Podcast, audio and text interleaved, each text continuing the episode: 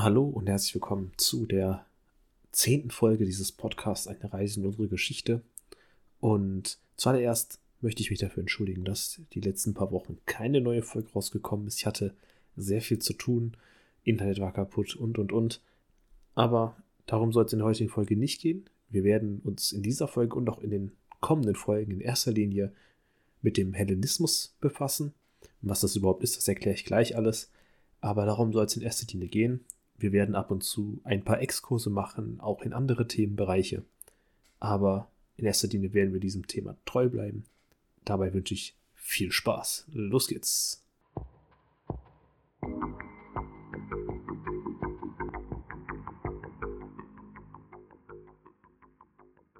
Zuallererst stellt sich überhaupt erstmal die Frage, was ist Hellenismus? Und das ist eigentlich relativ einfach zu beantworten. Hellenismus beschreibt eine Epoche in der griechischen Antike und zwar in der Zeit von 336 bzw. 323 bis 30 vor Christus.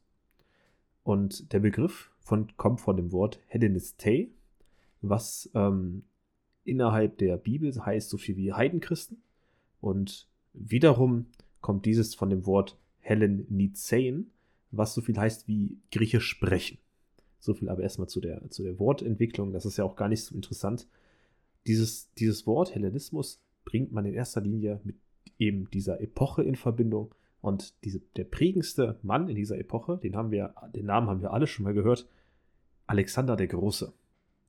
Alexander der Große bestieg 336 vor Christus den Thron von Makedonien, nachdem sein Vater Philipp II. gestorben ist, und stirbt auch wieder 300 23 vor Christus, also war auch nicht sehr lange König.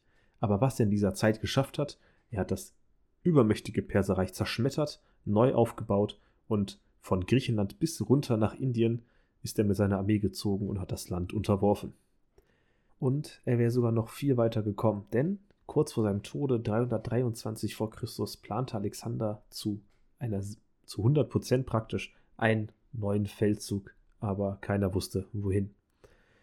Sie können sich vorstellen, dass nachdem Alexander gestorben ist, ein extremes Machtvakuum geherrscht hat. Alexander ist praktisch ein Gott gewesen für die Griechen und auch noch bis zu Plutarch im zweiten Jahrhundert nach Christus wurde er so behandelt. Aber so viel erstmal zu Alexander, dem wohl bedeutendsten Mann des Hellenismus. Denn der Hellenismus beginnt ja laut der Epocheneinteilung, die wir heute haben, 336 oder 323. Und da könnte man dann wiederum streiten, ist Alexander nun, gehört der überhaupt noch zum Hellenismus oder gehört er noch zur Klassik? Läutete Alexander den Hellenismus ein? Auf jeden Fall darauf können wir uns auf jeden Fall einigen. Alexander läutete den Hellenismus ein, nun mit seinem Tod oder mit seiner Thronbesteigung. Das sei mal dahingestellt. Auf jeden Fall. So viel erstmal zu so einem kleinen Vorgeschmack, was uns erwartet. Wie sieht überhaupt die Epocheneinteilung für das antike Griechenland aus? Wir starten 800 vor Christus, von 800 bis 500 vor Christus mit der Archaik von 500 bis eben 336 oder 323 mit der Klassik. Was ist aber zu dieser Zeit eigentlich passiert? Also die, gerade die Klassik ist so die goldene Zeit von Griechenland. Da haben bedeutende Gelehrte gelebt, wie zum Beispiel Aristoteles oder Sokrates. Und Griechenland selbst hat sich als Macht im Mittelmeer behauptet. Auch gegenüber zum Beispiel dem Perserreich. Falls Sie den Film 300 kennen, der spielt zum Beispiel einen von diesen Kriegen wieder. Was Einzige, was die Griechen nicht wirklich bedacht haben, waren die Makedonier im Norden. Die wurden immer so ein bisschen in Ruhe gelassen, denn die gehörten nicht so zur, zum eigentlichen Griechenland selbst. Die waren zu weit im Norden, zu sehr ans Festland gebunden. Und in diesem makedonischen Reich nahm dann Philipp II. Anlauf, Alleinherrscher zu werden, was er auch in Makedonien natürlich geschafft hat, und eroberte von da aus auch Griechenland. Nachdem Philipp II. nun gestorben ist, bestieg sein Sohn Alexander den den Thron und eroberte mal eben das ganze Perserreich. So viel erstmal dazu. Das ist so die Vorgeschichte bis 323, wo Alexander dann gestorben ist. Nach 323 wissen wir heutzutage, dass das Reich natürlich nicht in seiner ursprünglichen Form gehalten hatte, sonst wären die Römer wahrscheinlich niemals so groß geworden, wie sie heute sind oder wie sie damals waren. Wie sie heute sind, ist, äh, heute existieren die Römer nicht mehr. Denn ein Problem, was Alexander hatte, war, dass er keinen richtigen Erben hatte. Er erwartete zwar einen Sohn, aber von einer Nicht-Griechin und er hatte auch einen Bruder, leider war der aber zurückgeblieben und damit durfte der natürlich nicht regieren, beziehungsweise niemand wollte ihn regieren lassen. Die wichtigsten Heerführer von Alexander teilten daraufhin das Reich unter sich auf. Und diese Heerführer, die nennt man heute Diadochen. Und Diadochen heißt so viel wie Nachfolger. Und ähm, das wurde auch als Propaganda benutzt, der Begriff. Also den hatten die damals schon. Nämlich um ihre Herrschaft über die einzelnen Reiche, die es dann gab, zu legitimieren.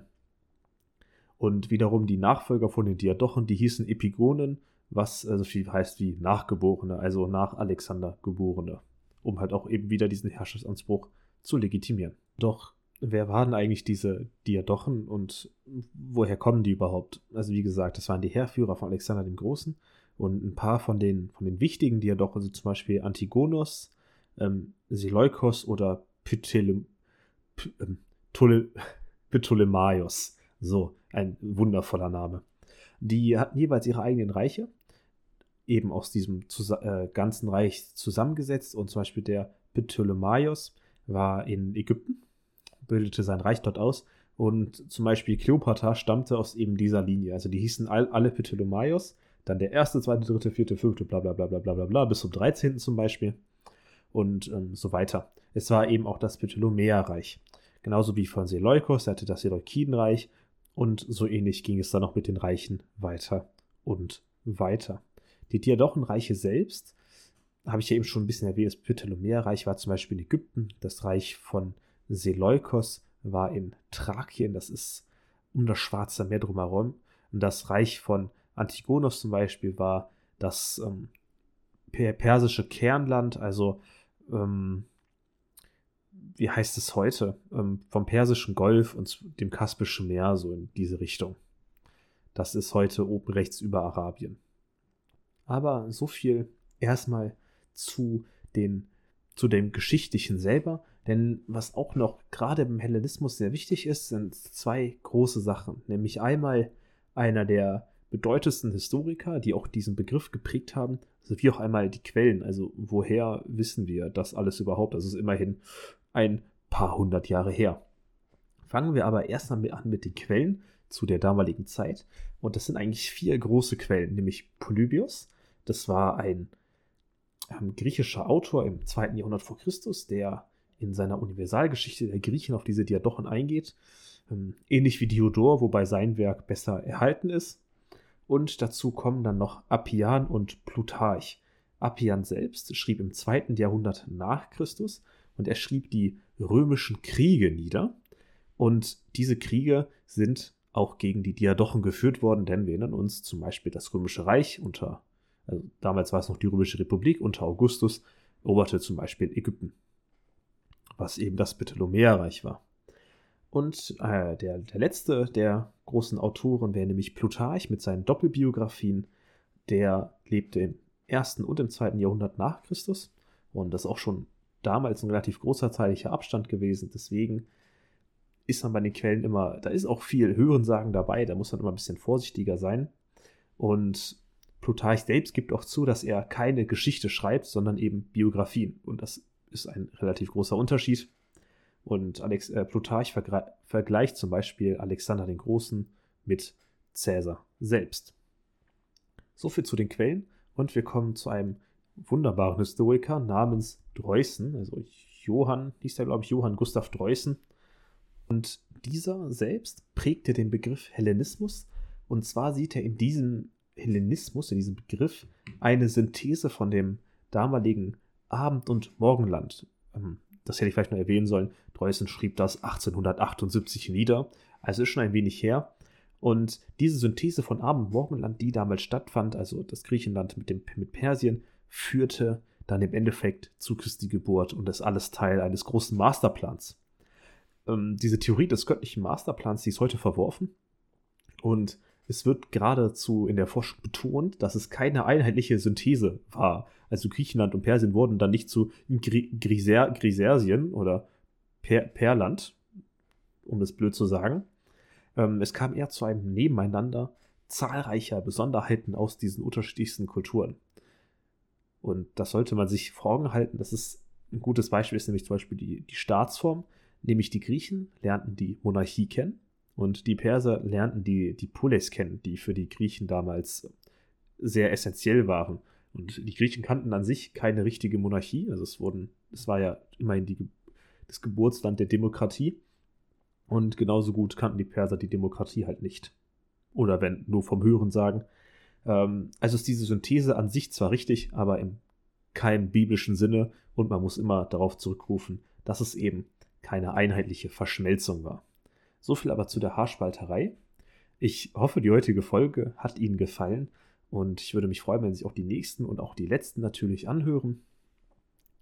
Und ja, bleiben Sie dabei. In der nächsten Folge wird es wahrscheinlich nochmal um die genaue Vorgeschichte zu dem Thronbesteig von Alexander dem Großen gehen und auch zu seinen Kriegen. Aber bis dahin wünsche ich Ihnen eine schöne Woche. Auf Wiedersehen.